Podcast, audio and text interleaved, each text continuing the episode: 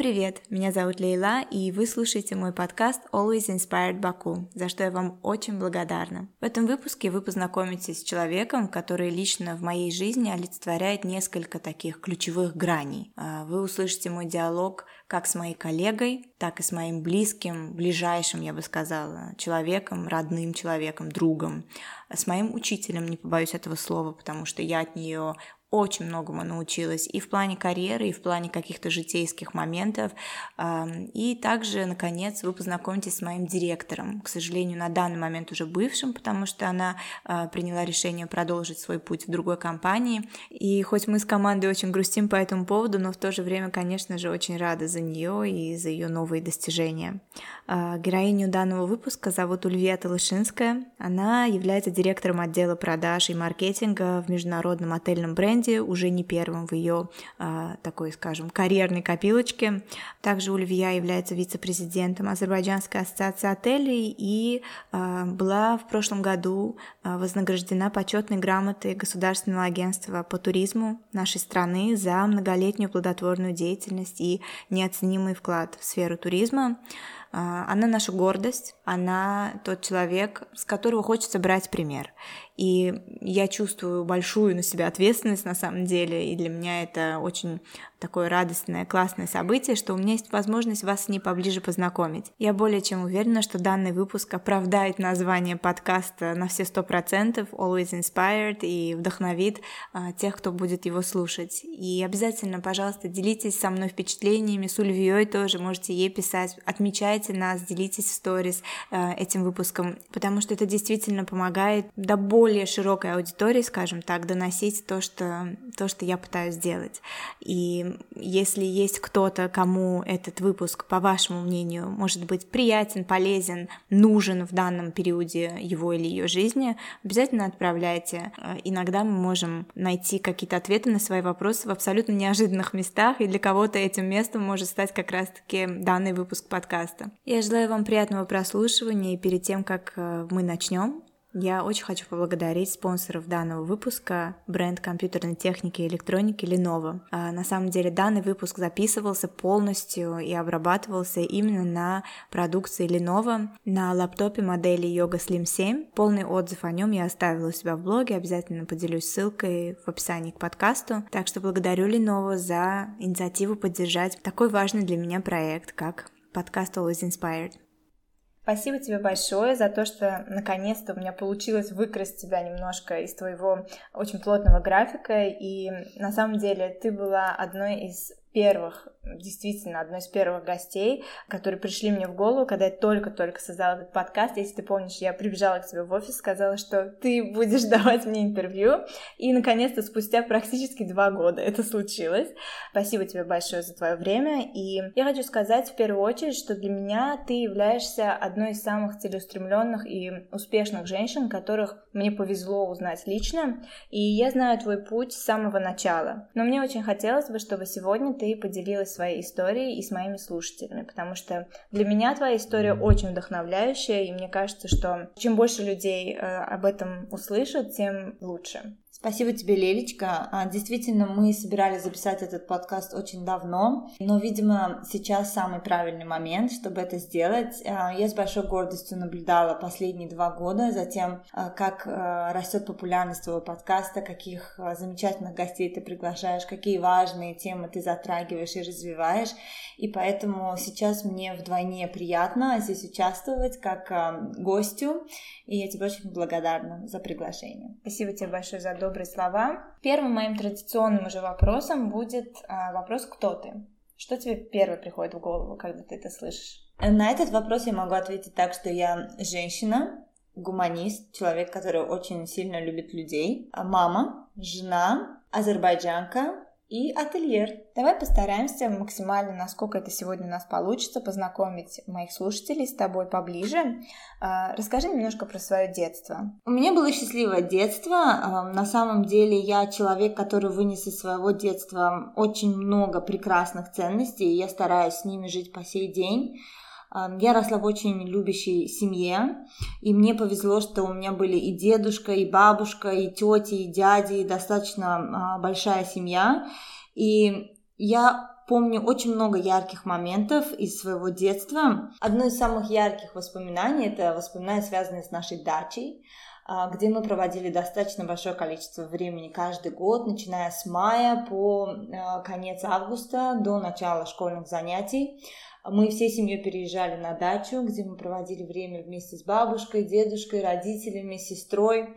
И это были самые прекрасные и счастливые моменты, наполненные огромным счастьем, много было радости. И я, э, честно говоря, могу себя назвать человеком-дачником, потому что это все из моего детства мне очень дорого и близко, и я сейчас э, пытаюсь и стараюсь, чтобы у моих детей тоже были такие замечательные воспоминания. Мы тоже несмотря на то, что мы работаем летом, но все равно стараемся проводить больше времени на даче, э, чтобы дети чувствовали вот этот бакинский колорит, наш самовар чай, шашлык и вот эти посиделки на даче вечерние, которые, мне кажется, никогда не забываются. И я думаю, что для них это тоже будет таким замечательным воспоминанием из детства, как и для меня.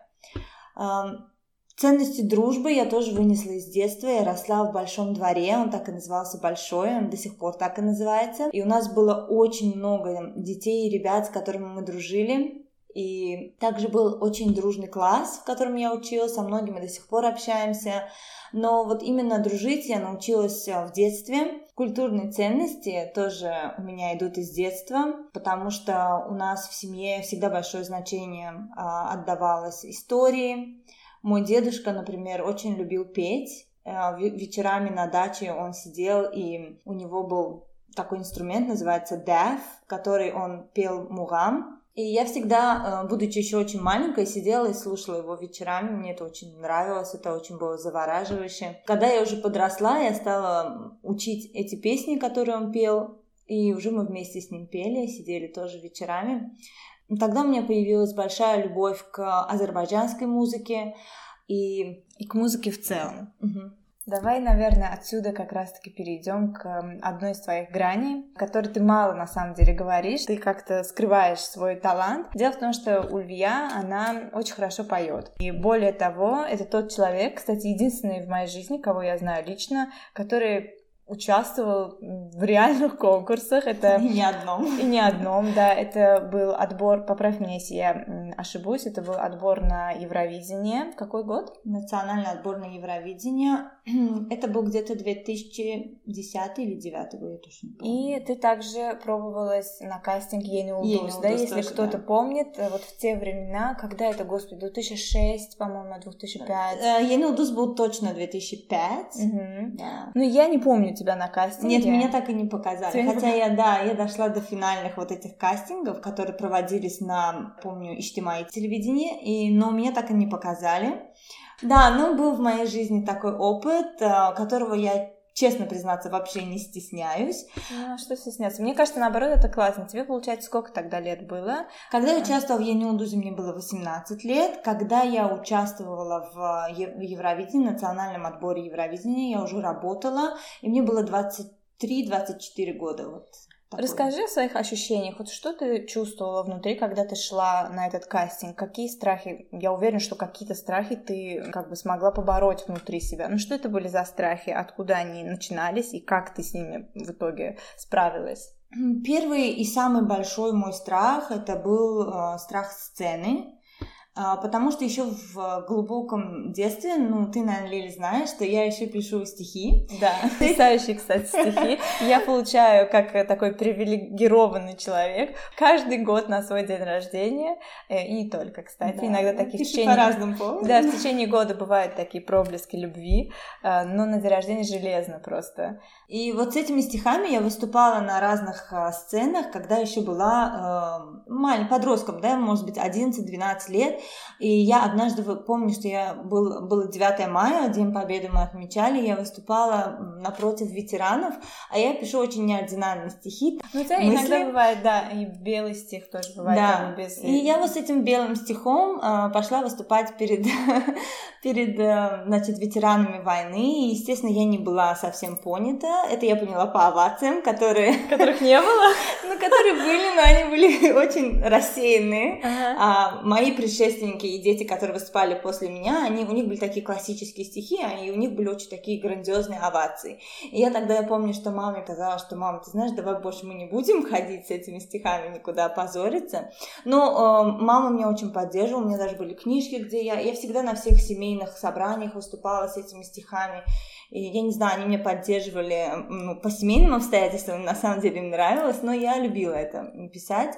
Но вот после этого момента, когда я выступала перед ветеранами, у меня появился такой страх сцены, что я выйду, опять не понравлюсь. Mm-hmm. И после этого э, я все-таки решила с этим страхом что-то делать. И потом я на всяческих... Например, я играла в КВН, за школу, мы тоже выступали на сцене, я обычно, ну, помимо юмористических сценок, я еще пела очень много, потому что, ну, вот это как начинается, потом заканчивается, всегда есть mm-hmm. песня, и эту песню всегда исполняла я, и, но все равно не было до конца вот это поборен страх, Mm-hmm. Поэтому, когда я уже закончила школу, э, я пошла э, на Енилдус. И я никогда не забуду эту огромнейшую просто очередь. А у Ичтимая телевидения есть огромный двор, или на тот момент был, я не знаю. И он был полностью переполнен участниками. И я вот там простояла весь день. И вот так было несколько дней, что ли, я не помню, какие там уже были этапы. И я достаточно хорошо прошла несколько, потому что я пела иностранные песни, но потом я не прошла, сказали, что а, в какую-то из нот я не попадаю и так далее. И я уже как-то ушла в работу более, но когда я уже работала, и достаточно у меня хорошая была и позиция, и такая работа тоже ответственная. Все равно у меня была эта тяга и боязнь к сцене оставалась, и тогда мой супруг, он мне сказал, что ну почему бы не попробовать еще раз. И, честно говоря, благодаря ему я попала на эту сцену, участвовала в этом отборе, а, естественно, никуда не прошла.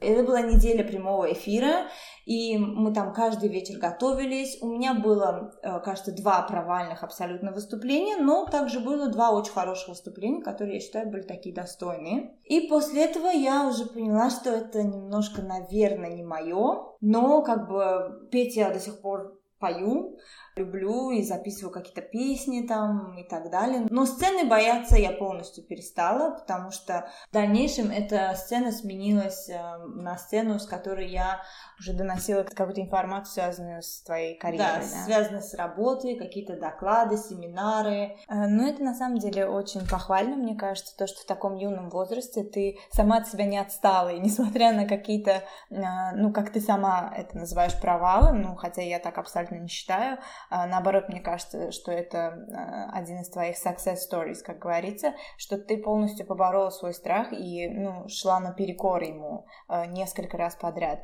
А скажи, пожалуйста, как относились дома к твоему желанию? То есть, вот ты говоришь, мама поддерживала. Ну, я знаю, что у тебя, например, папа очень консервативный, да? Он тоже поддерживал твое стремление, допустим, пойти на Елену или на Евровидение? Нет, э, папа меня в этом никогда не поддерживал, потому что он считал, что сцена это не место для меня. Ну и когда я уже была замужем и участвовала на Евровидении, он тоже так с неохотой наблюдал за всем этим действием, но так как меня очень сильно поддерживал мой муж, поэтому как бы семья тоже оказалась э, на стороне болельщиков mm-hmm. более чем на, на стороне тех, кто были против.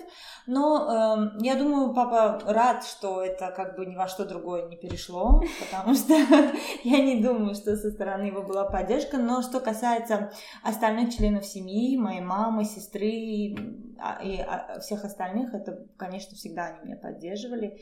Да, я спросила именно про папу и про консервативный взгляд не просто так, потому что ко мне очень часто обращаются э, молодые ребята, которые что-то хотят начать. Сейчас, конечно, тема немножко другая. Начать свой ТикТок, начать свой блог mm-hmm. и так далее, да, и э, они чего-то стесняются, стесняются, э, ну, вот как ты назвала, опять-таки, да, вернусь к этому, что этого провала, там, овации, например, не было и так далее. Э, сейчас это в онлайн формате стесняются, вдруг никому не понравится, вдруг не будет лайков там или еще чего-то. И а, одна из тоже таких самых частых фраз, которые я вижу, что дома не поддерживают и не воспринимают всерьез а, мою там какую-то затею. И поэтому очень интересно твое мнение на этот счет. А, наверное, можно сказать, что тебе повезло чуть больше, что у тебя все-таки тебя поддерживали. Но вот ключевая фигура отца, если не поддерживала, это в тебе не вызывало какие-то сомнения, да, что вот пойду, не пойду, сделаю, не сделаю? Конечно, вызывала, но я скажу, что даже если мой отец меня в этом не поддерживал, но он также мне в этом и особо не препятствовал. То есть есть другие примеры того, когда э, родитель яростно не поддерживает и также не, не допускает. То есть у меня было недовольство, но как бы абсолютного отказа или противостояния не было. И что я считаю, что, наверное, где-то подсознательно мне все-таки дали выбор mm-hmm. делать то, что я хочу. А что касается ситуаций, будь то ТикТок, будь то любые другие начинания, я твердо верю в то, что э, своего ребенка всегда нужно поддерживать э, во всем этом и быть рядом в период провалов каких-то или же в период каких-то начинаний. Пусть даже это, как в моем случае, не выльется во что-то большее, но, по крайней мере, э, человек для себя откроет новую границу или поймет, что это мое место, я хочу этим заниматься или я абсолютно не хочу этим заниматься, но этот шаг в самостоятельной жизни он должен иметь право сделать. Отсюда я хочу плавно перейти э, к теме твоей карьеры, а точнее э, к теме твоей целеустремленности. Мы уже поняли, что ты была целеустремленная с детства в плане того, что ты готова была бороться с своими страхами, но э, это у тебя также перекочевало в, в другую форму, скажем так, которая позволила тебе добиться определенных высот э, в определенной сфере. Э, расскажи, пожалуйста, уже про более, скажем, э, осознанный период вот, взросления, когда ты уже поняла, э, чем ты хочешь заниматься заниматься и так далее? Я, когда заканчивала школу, я всегда стремилась к тому, что я поступлю в один из э, таких знаменитых э, государственных вузов, и что у меня будет карьера именно в, в сфере финансовой какой-то, может быть, банковской, либо в какой-то э, в части права. Но так как я всегда была больше склонна к математике, поэтому и поступать я стала по технической части. И э, я, естественно, от того, что в себя супер э, очень мощно поверила, я написала только университеты, куда требовалось огромное количество баллов. Я была сто процентов уверена, что я туда поступлю. И э, раньше как бы резервное количество университетов тоже заполнялось боялась, что если вдруг что-то пойдет не так, чтобы человек не остался за бортом. Чего я не сделала, излишне поверив в себя. И э, на первом туре, когда вышли результаты, э, я осталась за бортом. То есть я не поступила. Мои, моего имени э, Тогда были газеты, а, в этой газете не было, что, естественно, стало огромной трагедией для всей семьи, включая меня, потому что я этого не ожидала. У нас в классе были дети, которые вообще не учились, а они хоть куда-то да поступили. А у меня хотя было достойное количество баллов, но я все равно осталась за бортом. И тогда мы стали, был второй тур, и мы пошли заполнять вот университеты, которые остались резервными, и я заполнила уже с грустью оставшиеся университеты, и а, первым я написала Западный университет, и вот финансы и кредит факультет, а, куда требовалось такое большое количество баллов, которое у меня имелось, и я э, туда поступила. И я не могу быть больше благодарной этой судьбе, что я именно выучилась в этом университете, потому что эм, то образование, то отношение педагогов, э, то разностороннее, еще раз повторюсь, образование, которое я там получила, я, наверное, в другом вузе не могла бы получить. И именно из-за того, что я поступила в западный университет, и там была немножко другая на тот период система обучения, то есть это не было как бы дневное, оно не было там, допустим, грубо говоря, с 8 там, до, до 5, там варьировались, можно было выбирать разные смены. И я подумала, что так как я обладаю количеством времени, которое не полностью заполнено университетом, я могу пойти спокойно работать. И я стала искать варианты, где же я могу работать, так как я только поступила. Ну, у, у меня был уже на тот период какая-то база английского языка, и я стала искать себе работы, Ничего подходящего не нашла, но от друзей услышала, что есть такой э, спортивный магазин, куда можно пойти работать, и, в принципе, да, нормально на тот период деньги платили, и опыт работы тоже можно. И я, когда маме пришла, сказала, что я хочу работать в спортивном магазине, немножко было такое негодование, что почему поступила на финансы и кредит, причем здесь магазин. А, но я твердо сказала, что я хочу работать, и работать я пойду. И пошла работать я туда. Это было полтора с лишним года. Очень напряженного такого графика, но очень интересной работы.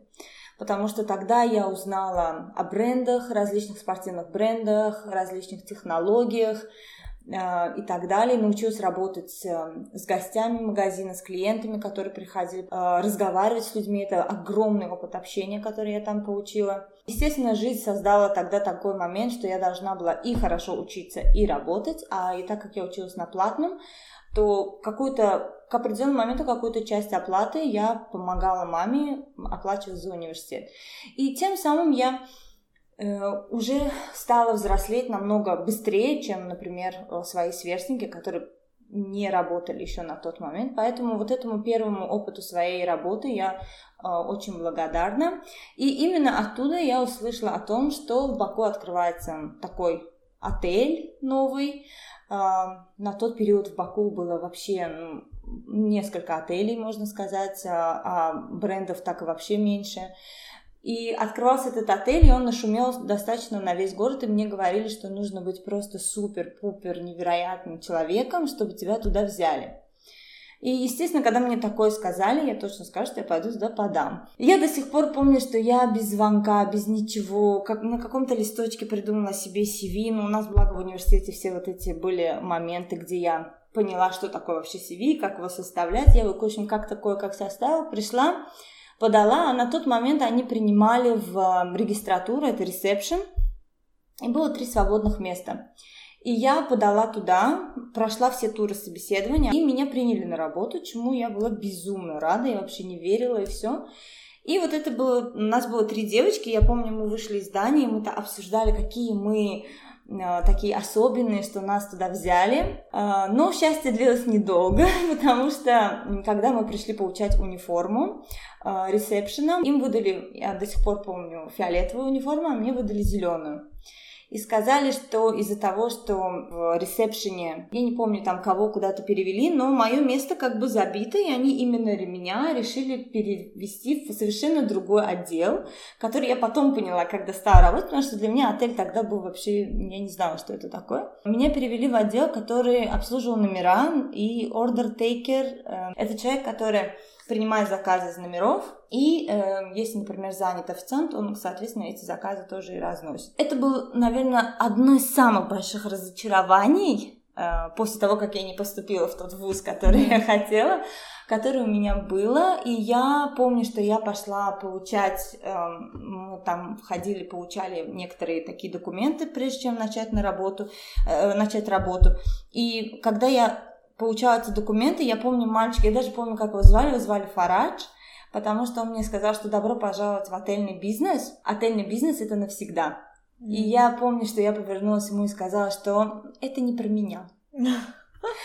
А, потому что я была настолько обижена, настолько вообще, да, то есть как они меня вот так, но ничего не А в чем заключалась обида? В том, что тебе обещали одно, дали другое, или же ты именно на тот момент хотела вот э, в ресепшн, а вот тебе дали бэк-офис как бы? Да, это был не просто бэк-офис, это плюс еще было...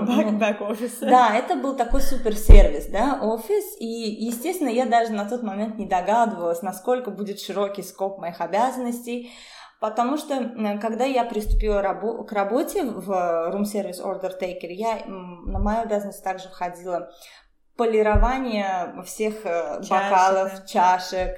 Ну, а... самое интересное, извини, я тебя перебиваю, что эм, наша последующая работа с тобой же вместе никак не была с этим связана, но мы тоже это делали.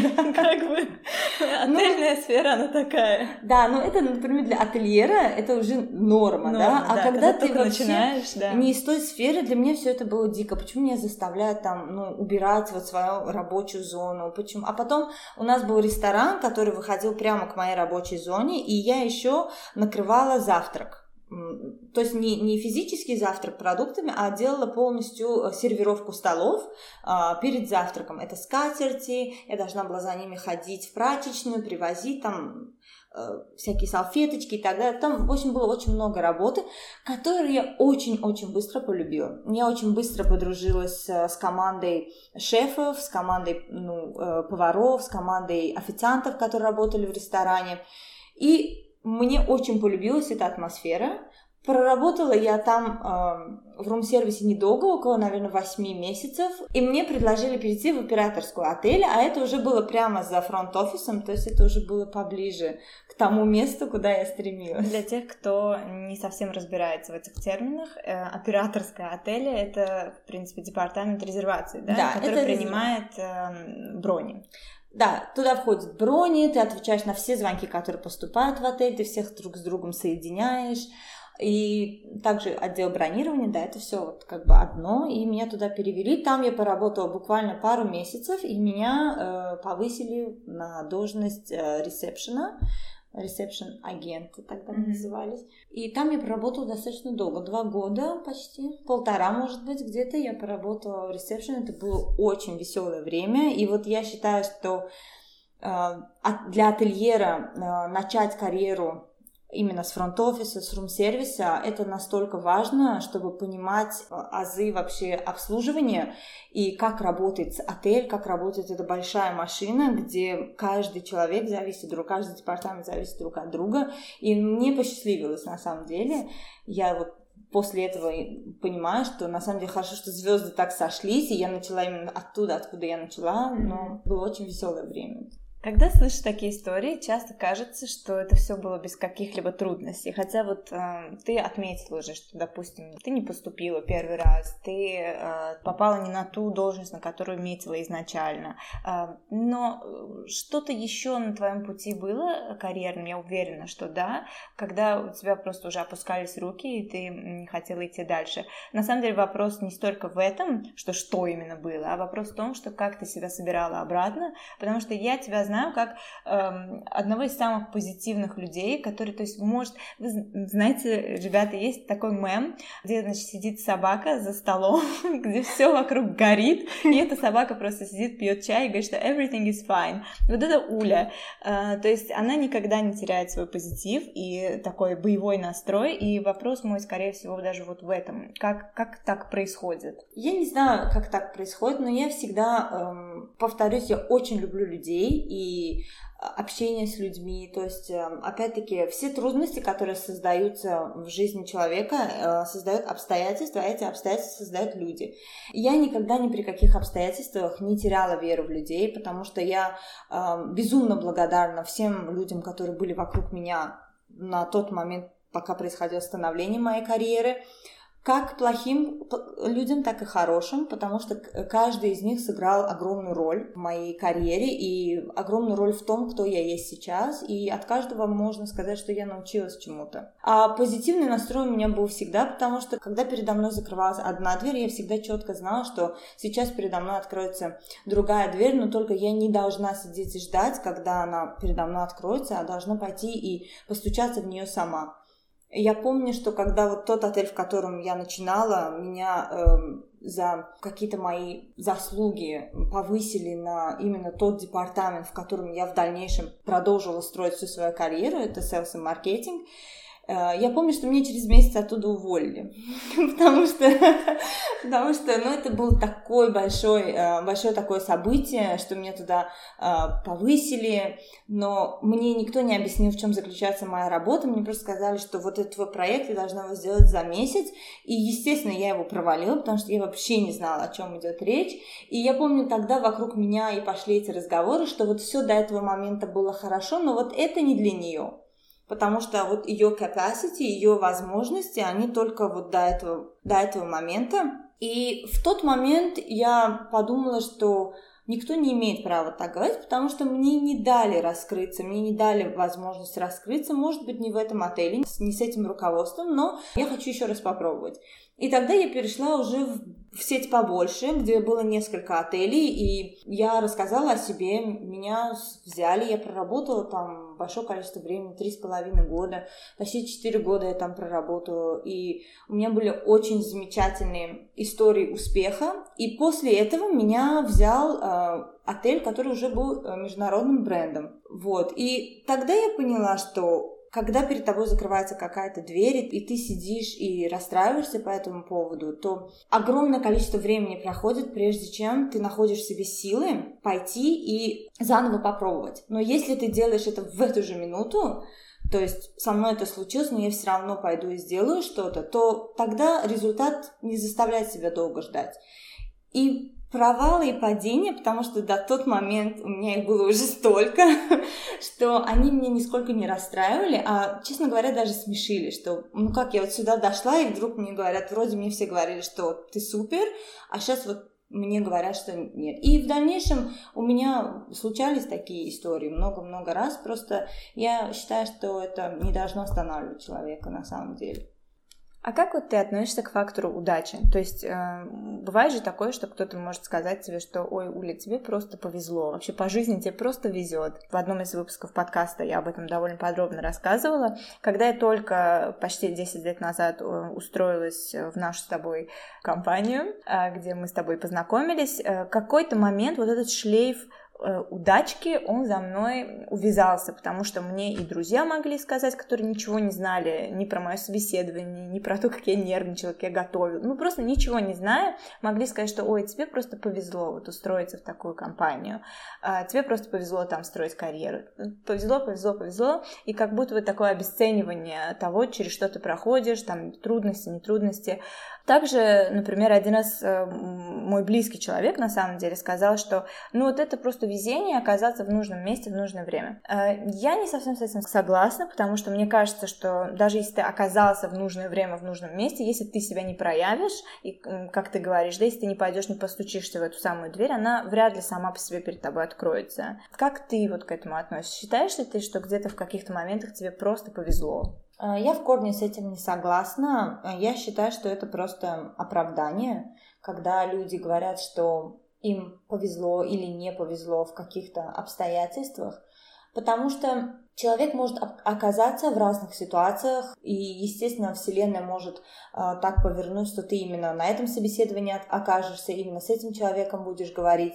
Но я сто процентов убеждена, что все зависит от самого человека, от его поведения, от его стремления, от умения справляться с трудными ситуациями, от умения общаться, от его э, настроя позитивного. И если человек э, правильно расставил свои цели, если человек правильно идет по правильному направлению и э, умеет справляться с разными жизненными ситуациями, то, естественно, его путь будет отличаться от тех людей, которые э, сидят и ждут, когда наконец-то наступит тот удачный момент или та удачная роковая встреча, которая все изменит. Э, но я верю э, в тот фактор, что на пути каждого человека встречаются такие ключевые люди, которые тянут этих людей к успеху, либо люди, которые э, хотят утопить человека, то есть которые хотят навредить человеку по каким-то своим внутренним причинам, может каким-то самым тем, что они не состоялись или они не хотят, чтобы чей-то успех э, был больше в глазах других людей, чем его собственный. Э, я верю, что такие люди попадаются, но опять-таки, как поворачиваются эти ситуации в дальнейшем, все сто процентов зависит от самого человека.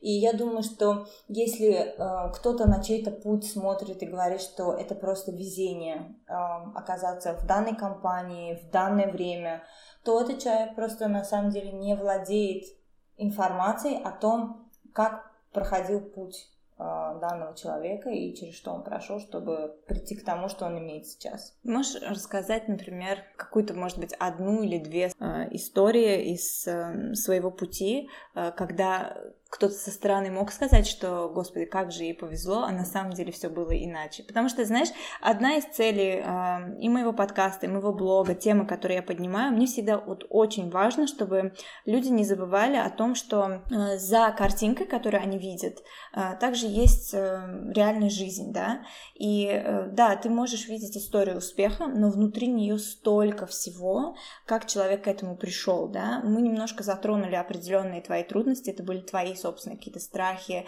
э, и так далее, да, которые, опять-таки, ты умело поборола.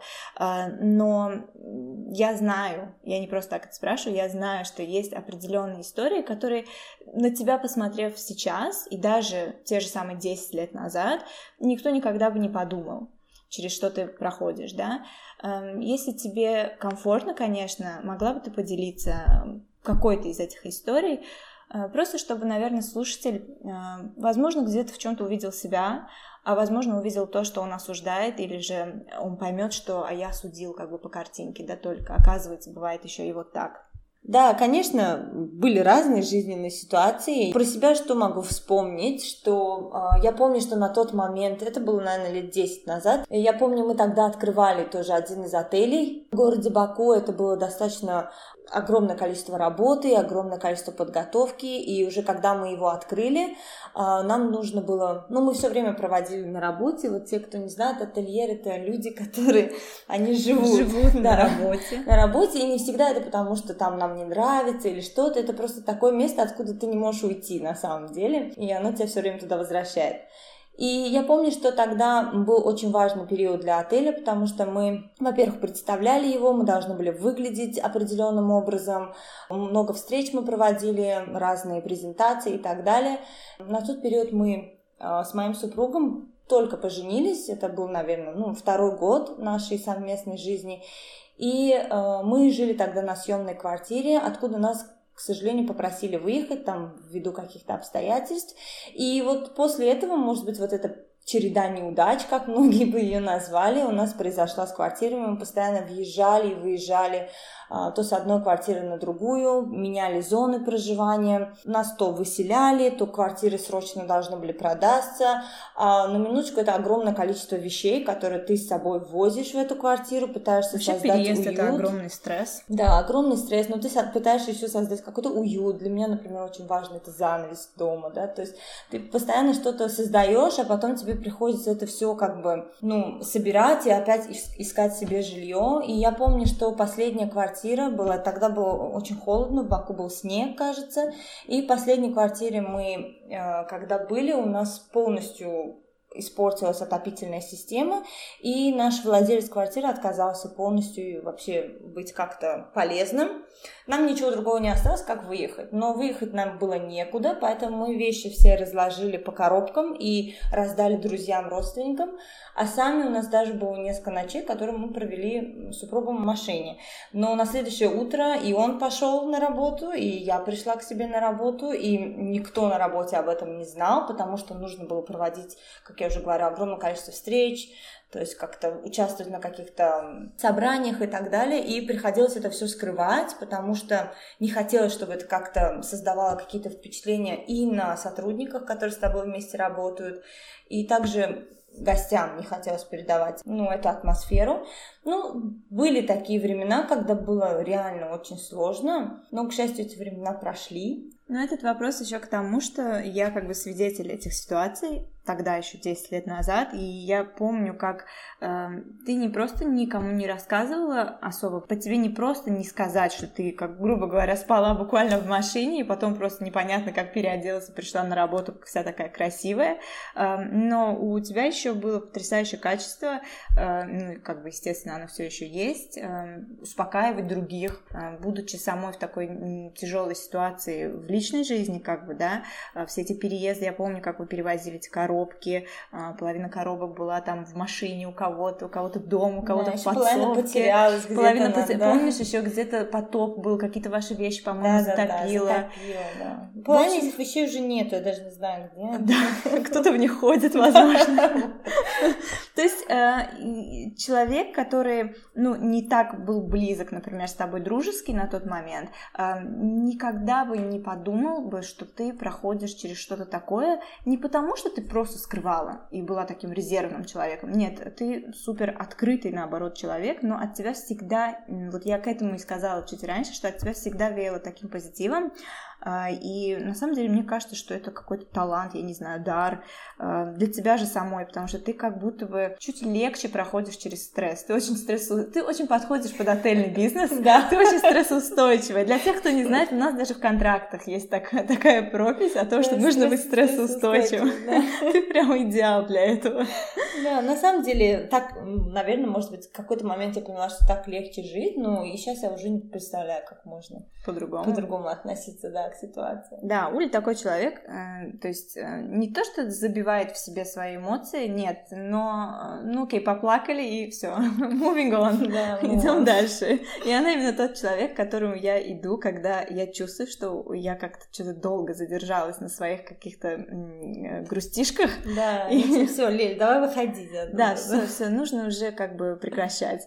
Уль, э, как тебе удавалось и удается все еще совмещать э, карьеру, потому что ты нереальный трудоголик, и семью? Это, наверное, вопрос, который мучает. Он банальный, я думаю, да, но он мучает очень многих э, женщин, особенно молодых, возможно, мамочек, да, потому что я когда на тебя со стороны смотрела, когда ты только стала мамой, ну, я все время думала, что я бы, наверное, сошла с ума. Я тоже так думала. Да, мне кажется, чуть-чуть ты сходила. Да, ну, как там. Да. Нет, ну, на самом деле, эм, из-за того, что я родила подряд, то есть между старшим и младшим сыном, у меня 11 месяцев разницы, и я всегда говорю, что я их родила в период между маркетинг-планами, да, чтобы как-то успеть со всеми дедлайнами. Но я всегда говорю, что наверное, бы из меня не получилось то, что получилось, и у меня бы карьера так не сложилась удачно, если бы не та поддержка, которую я получала дома, да, то есть э, меня очень сильно поддерживал мой супруг, потому что, еще раз повторю, карьера ательера это 24-7, да, 24 часа практически ты все время э, либо физически в отеле, либо ты душой там находишься. Период, когда у нас были маленькие дети, он мне очень сильно помогал. И также мне очень сильно помогала моя сестра, мама, то есть вся моя семья, они всячески меня поддерживали. И очень нам повезло с нашей няней, которая до сих пор это уже член нашей семьи. Дети ее называют тоже бабушка, потому что она, как считается, третья бабушка. Буквально с первых месяцев а, у нас тоже работала, и сейчас до сих пор она к нам приходит, там помогает с уроками, что-то детям. У меня всегда была поддержка, но были моменты, когда мне приходилось уезжать, а, а в те года, например, когда они были маленькие, я очень много ездила, потому что у нас очень много было бизнес-поездок, и у меня были месяца, когда я выезжала два раза по, по неделе, а, каждая поездка затягивалась, и это были очень, на самом деле, трудные мои моменты. Но э, мы их тоже пережили, дети этого не помнят.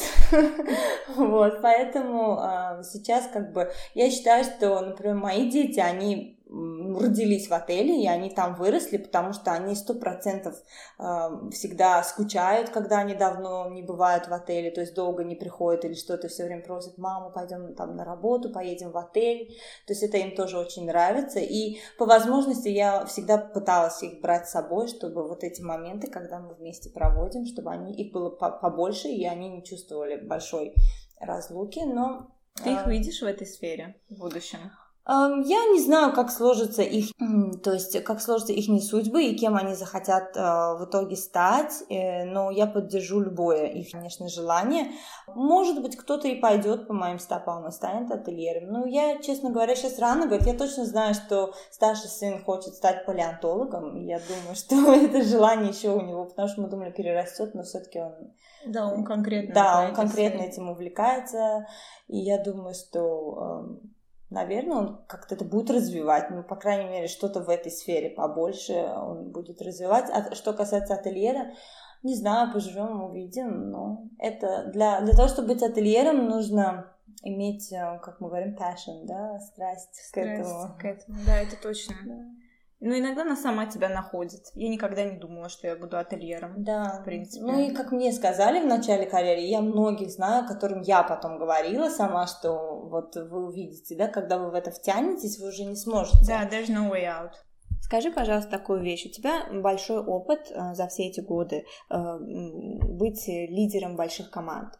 Э, и, соответственно, ты была и все еще являешься да, тем человеком, который проводил кучу собеседований, искал, набирал эти команды в целом. Да?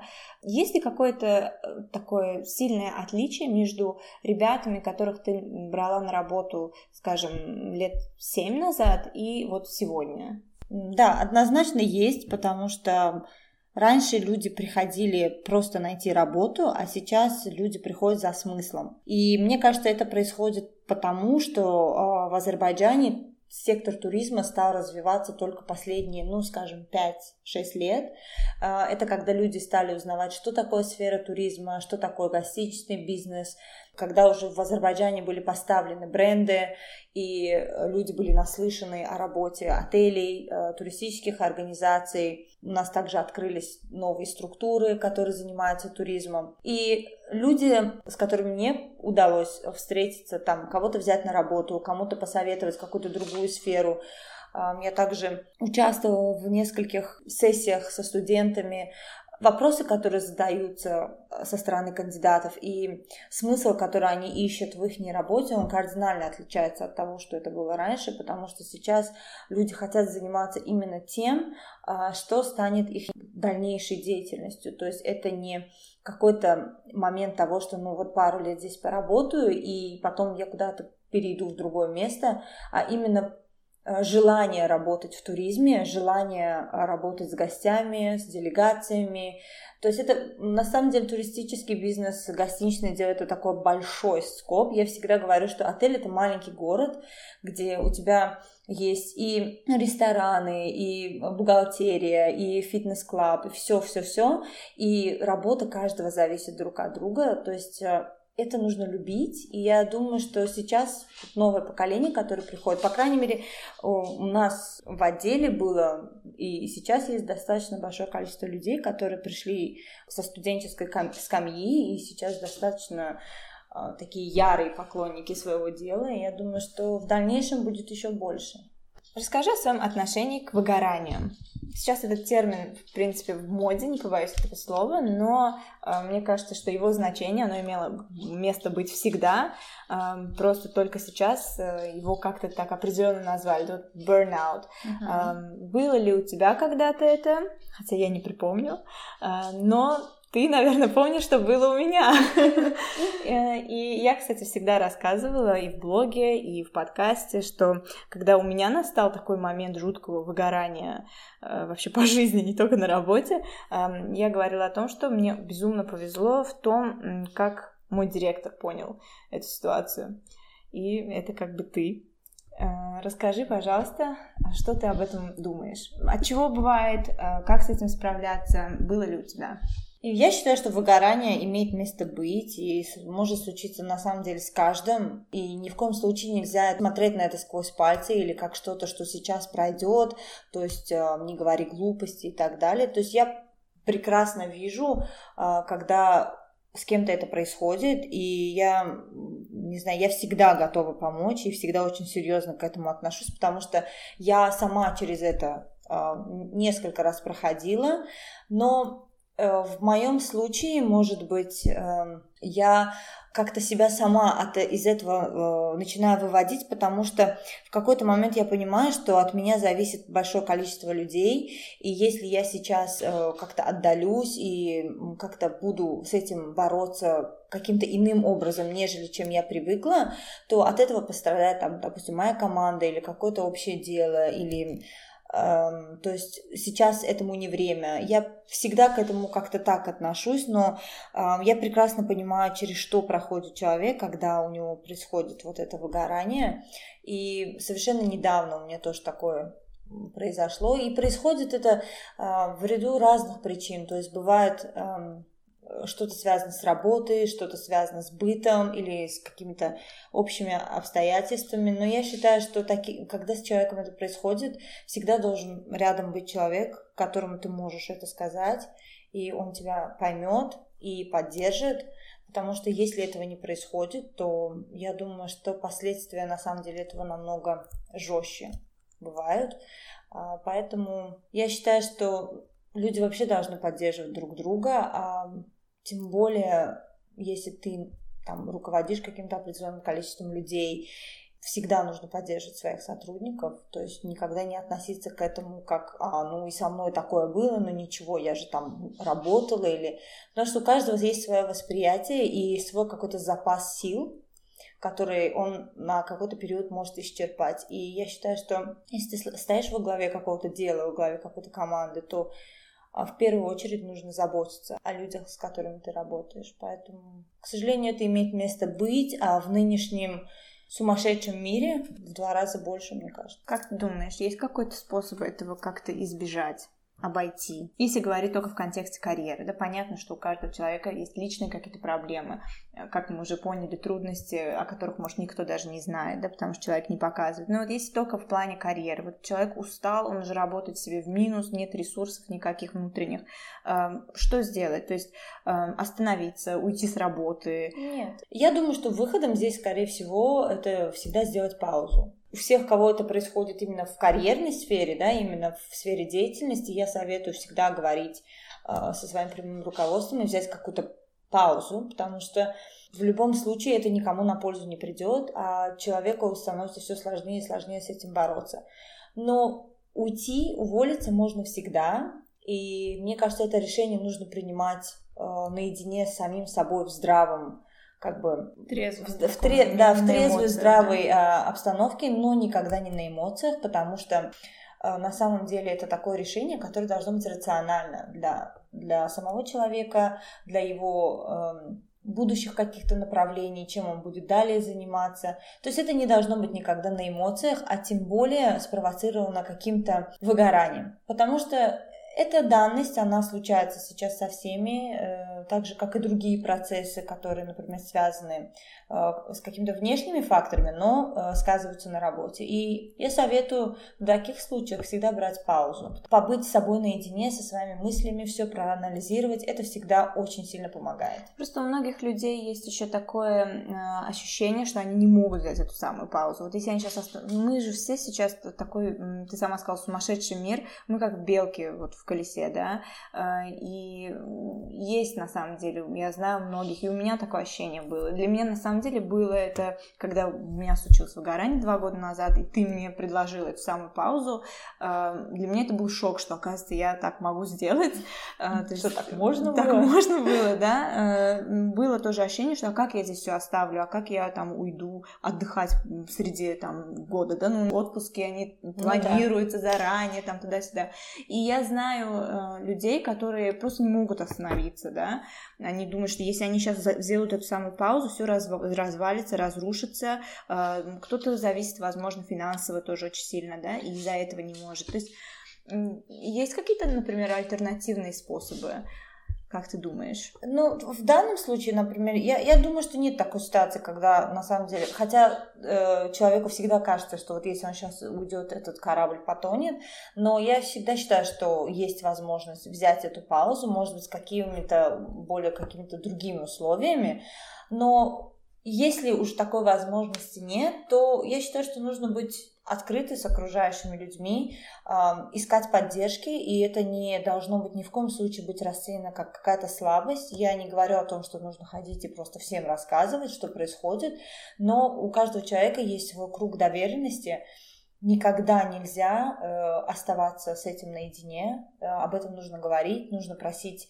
э, каких-то советов, нужно, ну, просто как бы общаться и быть открытой, потому что каждого человека в этой жизни хотя бы два-три таких доверенных, добрых, хороших и готовых помочь человека всегда окружает. И я думаю, что не стоит просто такие эмоции держать в себе. Мне за последние буквально два дня от двух подписчиц пришли идентичные истории, связанные с, со сменой работы, да, а, и им обеим было а, тяжело решиться а, уйти с того места, где они сейчас находятся, они не могли принять это решение, хотя им уже пришли какие-то оферы и так далее. Мы с ними дискуссировали на эту тему, и я считаю, что на самом деле ответ уже, в принципе, у тебя в голове есть. Если бы тебя все устраивало, ты бы не подавала изначально там в какие-то другие места. Но как ты думаешь, каким э, должен быть финальный звоночек для того, чтобы вот уже уйти из компании, в которой ты работаешь? Я считаю, и точнее я не считаю, я точно знаю, что решение уйти приходит так, что ты понимаешь, что вот этот сейчас наступил момент. И ты можешь его сравнивать со всеми другими моментами, которые тебе казались бы решительными, что, ну, естественно, есть разные обстоятельства, но я именно говорю о добровольном желании покинуть там компанию, а, перейти или найти что-то другое, оно приходит именно так, когда ты понимаешь, что вот это и есть тот момент, а, когда ты должна принять это решение. И, естественно, это решение, оно не всегда простое. Я бы даже сказала, очень сложное, а, потому что ты привыкаешь к коллективу, ты привыкаешь к рутине работы. Даже если у тебя постоянно на работе какие-то происходят сложности, это все равно твоя комфортная зона, потому что ты каждый день туда приходишь. И это твои родные стены, и твои родные люди. Конфликтуешь ты с ними или нет.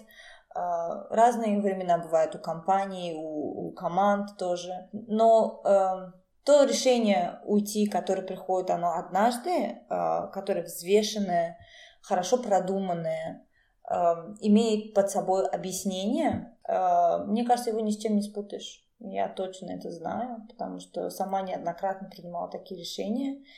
И не обязательно оно происходит, потому что там все плохие, а я одна хорошая. Просто бывает, что человек вырастает или из места, или из а, тем, чем он занимался, или просто понимает, что он уже отдал все, что мог, данному месту, и больше ему просто нечего предложить. Мы с тобой затронули очень много таких серьезных тем. Я надеюсь, что никто не загрузился от наших разговоров, а лишь э, смог э, услышать что-то полезное для себя. Давай чуть-чуть с тобой поменяем направление, обсудим что-то более смешное. Отельная сфера, ребята, она мы, по-моему, так очень страшно о ней рассказали, она засасывает, она такая ну, стрессоустойчивая. Но на самом деле, действительно, я обожаю эту сферу, я обожаю тот факт, что моя жизнь сложилась так, что я попала в эту сферу почти 10 лет уже там. Это такая сфера, которая неповторимая, мне кажется, да. потому что ты, например, есть виды работ, куда ты приходишь с определенным расписанием, знаешь, у тебя, например, на сегодня какие дела расписаны. А как ты никогда не знаешь, что вылезет. Да, ты приходишь со своим расписанием, каким-то определенным планом планом на день, и плюс у тебя еще вырастают какие-то 82 темы, которые появляются в тот момент, когда ты вступил ногой в это здание, и каждый день ты решаешь новые проблемы. Да. То есть, что делает это мне кажется, очень интересно. Да, ты, ты растешь на самом деле как личность. Я всегда говорю, что я э, не просто выросла в карьере, я выросла как личность, в принципе. И меня вырастил именно отель, где мы с тобой э, работали вместе. Эм, ну, в общем, хочу сказать, что также в отельной сфере, потому что э, она покрывает, сфера гостеприимства покрывает очень много разных департаментов. Случается очень много казусов, да. очень много смешных историй. Мы за все эти годы бывало, что до слез, просто до коликов в животе смеялись. И есть ли какие-то у тебя такие истории, которые прям запомнились тебе больше всего э, из нашей общей с тобой э, компании, или, может быть, до того, как ты перешла туда работать? Э, что-то такое есть, чем ты хотела бы поделиться? Ну, может быть, вот нашей общей э, компании, где мы с тобой работали, миллион историй могу рассказать. Ну, например, две мне больше всего такие запомнились. Одна не с нами произошла, а с департаментом ресепшена, который у нас работает. Значит, позвонил гость, а тогда мы только открылись, это были прям наши первые гости, и гость попросил в комнату принести э, утюг. А утюг на английском это iron.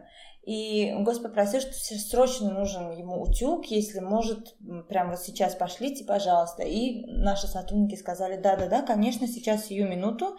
И, значит, гости в комнату стучится рум-сервис, Гость открывает дверь, и там стоит э, наш официант, и у него в руках поднос, а на подносе стакан с айраном. И на что гость говорит, что это что такое? Он говорит, ну вы же просили айран, вот мы вам его и принесли. А, оказывается, гость просил айрон. То есть так, такой miscommunication in terms of uh, то, что вот слова, да, на английском языке разные. А еще мне запомнилась одна ситуация, это был тогда uh, при opening, то есть отель еще физически не был открыт, и у нас должна была заехать делегация, над которой мы всем, всем отелем работали. Это очень большая, крупная э, международная компания. А в строящемся отеле, помимо сотрудников своего отеля, есть еще люди, которые э, остались от компании, которая его строила. Это, например, люди-строители или люди, которые убирают его. И я помню, мы готовили этаж к показу, а на этаже там минимум, ну, наверное, 28 комнат. И все эти комнаты были просто в идеальном состоянии, потому что каждую из них лично я показывала этой делегации. И вот мы зашли в одну из комнат. Ну, нужно было сначала показать саму комнату, потом э, балкон э, и так далее. В каждой комнате есть э, гардеробная, где дверь открывается открывается и закрывается, то есть, э, как сказать, это... Ну, такая слайдинг. Слайдинг door, да. да. И, значит, эта дверь была закрыта, а мне очень важно было показать, насколько у нас большие гардеробы, потому что гости приезжали там на срок 40 дней. И вдруг я открываю, повторюсь, что отель не был полностью сдан э, компанией. В эксплуатацию. В да. эксплуатацию. И я открываю эту дверь, чтобы показать делегатам, они такие серьезные люди, пришли решать, в каком отеле будет оставаться делегация. И в этом шкафу сидят, значит, четыре такие сладенькие азербайджанские женщины наши и пьют чай. То есть они не успели просто уйти с этажа, а у них был термос, и они не успели уйти с этажа, они решили так спрятаться. У нас настолько большие шкафы, что в них даже можно пить чай. Я помню, что в тот момент я не растерялась и сказала, что ну вот здесь достаточно места, чтобы пить чай, это на самом деле. Но они тоже, честно говоря, посмеялись и поняли, что отель как бы не полностью в эксплуатацию сдан, но это было очень смешно, это было просто эпик Вообще очень много таких ситуаций Таких ситуаций было много. Да. Одна ситуация была с, с нашей коллегой, которая, которая показывала номер, где справа должна была быть душевая, но она делала инспекцию этого номера за день до этого, а во время стройки все меняется каждый день, и на следующий день там в душевой произошли какие-то поломки, и они просто решили мрамором закрыть эту душевую. И я помню, что она во время инспекции поворачивается, а здесь у нас душевая, а просто мраморная стена. Да, у меня тоже много было таких историй. И я, кстати, помню, как мы готовились в препанинге к этой э, группе. А, отель действительно, то есть мы ходили в касках. Отель не был готов от слова совсем, но при этом наша задача была этот отель продать уже заранее. А, и я помню, как э, мы делали уже тогда, 10 лет назад, а, виртуальный сайт inspection, когда ты, ну, конечно, сейчас все намного более продвинуто, тогда мы просто посылали фотографии, обменивались фотографиями с клиентом, который пока еще не мог приехать в Баку и хотел посмотреть заранее, как выглядят комнаты, и мы с неготовым отелем просто в касках на голове, там рабочие вокруг ходят, где-то стучат, пилят что-то, и мы фотографировали, помнишь, ты держала табличку с номером, что Уля держит табличку табличку, прикладывает просто ее к стене, табличка, которая должна быть прибита к этой стене, как бы, а я фотографирую так, как будто она просто висит на этой стене. В общем, мы просто такие искусные всякие э, вещи делали, чтобы эту делегацию все-таки, чтобы они выбрали, чтобы они поверили, что отель открыт. Но они потом, да, очень довольны были, что Да, да, да, делегация, я помню, была очень успешная, первая. Да, первая самая. Да. Много было историй, вообще, и я, я думаю, человек, который работает в отеле, он каждый день может что-то рассказать, потому что каждый да, каждый день действительно что-то происходит. У меня сейчас в голове миллион, на самом деле. Просто да. я немножко такая сомневаюсь, э, что из этого рассказывать, а что нет. Ну, действительно, э, работа в отеле, она безумно выматывает, но абсолютно... Но ты все равно вот, любишь ее, когда да, она вот, тебя вот парадокс да. интересный, потому что ты работаешь с утра, вот в 8, например, приходишь и уходишь там ночью, а да? бывает не уходишь. Бывает да. не уходишь. У нас, кстати, были дни, когда мы оставались в отеле просто уже, потому что не было смысла э, ехать домой в позднюю ночь, да. и нам просто выделяли комнату, мы оставались. Это если была комната. Если была. Да. Э, но парадокс в том, вот я всегда это замечаю, и я считаю, что это э, признак того, что ты занимаешься тем, что ты любишь. Никогда не забуду мой рекорд за все эти годы, э, когда я пришла на работу в 8 утра, приступила официально, сделала свой этот finger scan и ушла в 4 утра следующего дня, а потом в 9 утра этого же дня как бы пришла обратно, и я не чувствовала сон, то есть сонливость, я не чувствовала... Потом, конечно, я умерла на выходных, когда пришли выходные, мое тело уже покинуло, моя, моя душа покинула мое тело. Но вот интересно то, что я, наоборот, была так энергична, да. потому что вот Ощущение это счастья, да, да. вот эта такая эйфория ложная немножко от того, что ты какой-то проект завершил. У нас тогда тоже какая-то делегация была, по-моему, я уже не помню. Да, да, да, да, да. Но это, знаешь, э, все приходит от того, что ты любишь свою работу и любовь к гостям, потому что наш основной долг, по, по большому счету, ну какой бы должности ты в отеле не был, это гости. Mm-hmm. Гости это самое важное, э, что есть у отеля, и самое дорогое. Это гости, это те люди, которые сложно даются отелю, за которыми нужно смотреть лучше, чем э, в любом другом месте. И, естественно, когда э, гости счастливы, когда делегации проходят удачно мероприятия и так далее, то чувство счастья и выполненного какого-то там долга, долга да. оно его, мне кажется, невозможно передать. Уль, спасибо тебе огромное. Мне кажется, это получилась замечательная беседа, полезная, смешная местами. У меня последний к тебе вопрос. Можешь, пожалуйста, назвать пару э, причин, по которым ты собой гордишься? Я горжусь теми высотами, которых я добилась в своей карьере. Горжусь, что у меня была возможность, и после этого, надеюсь, тоже будет представлять свою страну на множестве платформ, международных платформ, где мы смогли показать, насколько неповторимая у нас страна, э, насколько у нас замечательные люди. И Горжусь теми культурными проектами, которые я вместе со своей командой создавали на протяжении всех этих лет для того, чтобы опять-таки представить свою страну, свой Азербайджан и свои отели, в которых я работала. Я горжусь тем, что я являюсь другом для своих сыновей, любящей женой, хорошей, как мне кажется, дочкой и сестрой, и хорошим другом для тех, кто мне близок, кто находится рядом со мной. Я очень ценю э, этих людей эти люди тебя тоже ценят. Посыл какой-нибудь есть у тебя напоследок слушателям? Э, не позволяйте никогда никому определять, насколько успешными вы можете быть. И помните, что это определить можете только вы. А, ничье мнение о вас не должно вас как бы смущать и останавливать. Э, нужно всегда стремиться идти вперед, и тогда у вас все получится. Спасибо тебе большое, Уль, за эту беседу. Я тебя очень люблю, и я желаю тебе всего самого наилучшего, так как у тебя начинается сейчас э, новое приключение в твоей карьере, новое начало, и я более чем уверена, и я думаю, после этого разговора все слушатели, которые с тобой только по этому подкасту познакомились, уже тоже уверены, что у тебя все, безусловно, получится на самом высшем уровне. Спасибо тебе большое за твое время. Лили, спасибо тебе большое, что ты пригласила меня. Мне было очень приятно э, поделиться этим всем э, и с тобой побеседовать. Было очень весело. Половина веселья, конечно, осталась за кадром. Но я хочу сказать я знаю, что твои э, слушатели, твои подписчики, они давно на тебя подписаны и много чего о тебе знают, но я э, лично помню ту маленькую девочку с длинными-длинными волосами, которая пришла в офис, когда ей было 18 лет, и я помню, что именно ту девочку я взяла за руку и стала показывать ей отель. Так вот, я хочу сказать, что с тех пор э, твоя душа и твои глаза, они никак не изменились и наполнены такой же а, чистотой, э, ты такой же прекрасный человечек, но то, как ты выросла и то, кем ты сейчас являешься, это, конечно, очень inspiring история, и я очень горжусь тобой, и я очень горжусь, что могу называть тебя своим другом, и спасибо тебе большое, я тебя очень люблю.